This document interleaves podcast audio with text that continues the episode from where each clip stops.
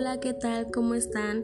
Mi nombre es Dulce Citlali Cortés Flores y el día de hoy les traigo un podcast nuevo titulado Mis emociones en la pandemia. Para algunos este tema puede ser complicado y para otros aún no, no entienden o no se imaginan que sí, que estamos enfrentando una pandemia. Y en fin, la pandemia del COVID-19 ha tenido un impacto enorme a nuestras vidas. Y lo digo en general porque sé que nadie se esperaba algo así, algo tan triste y lamentable para todos los mexicanos y para pues todo el mundo. Hasta el día de hoy seguimos en pandemia. Y puesto que el proceso de vacunación apenas está empezando, aún sigue habiendo muchos casos de muertes y contagios. Y sí han disminuido los, los casos, pero sigue habiendo.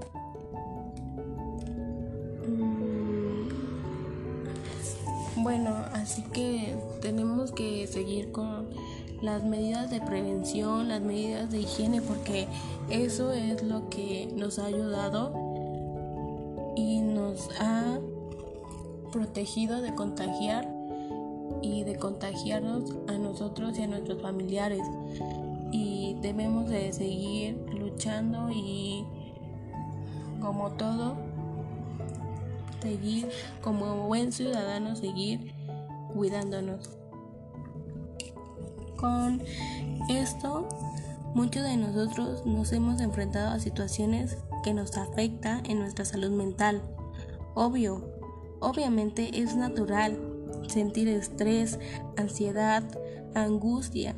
Y sé que al iniciar la pandemia todos sentíamos preocupación y nos hacíamos muchas preguntas porque no sabíamos qué íbamos a hacer, qué iban a hacer nuestras vidas, si íbamos a seguir con nuestra vida cotidiana del día a día y nadie nos sabía responder absolutamente nada o contestar nuestras preguntas. Sentir preocupación y tal es mi caso. Al iniciar el aislamiento, el estrés y la ansiedad aumentaron en mí.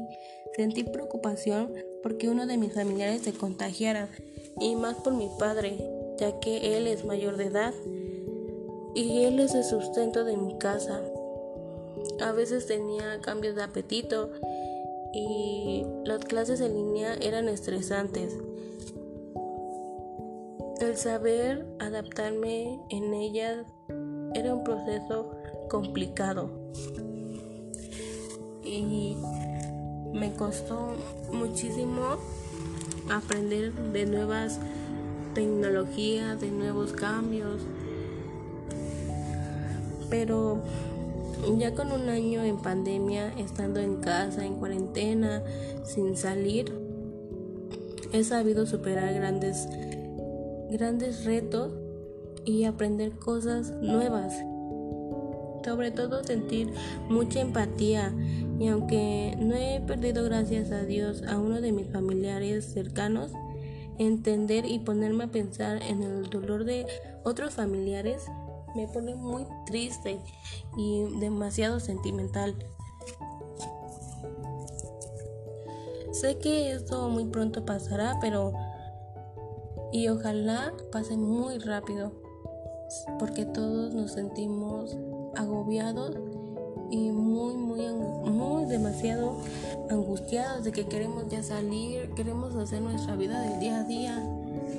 Obvio, nos tenemos que seguir cuidando como todo.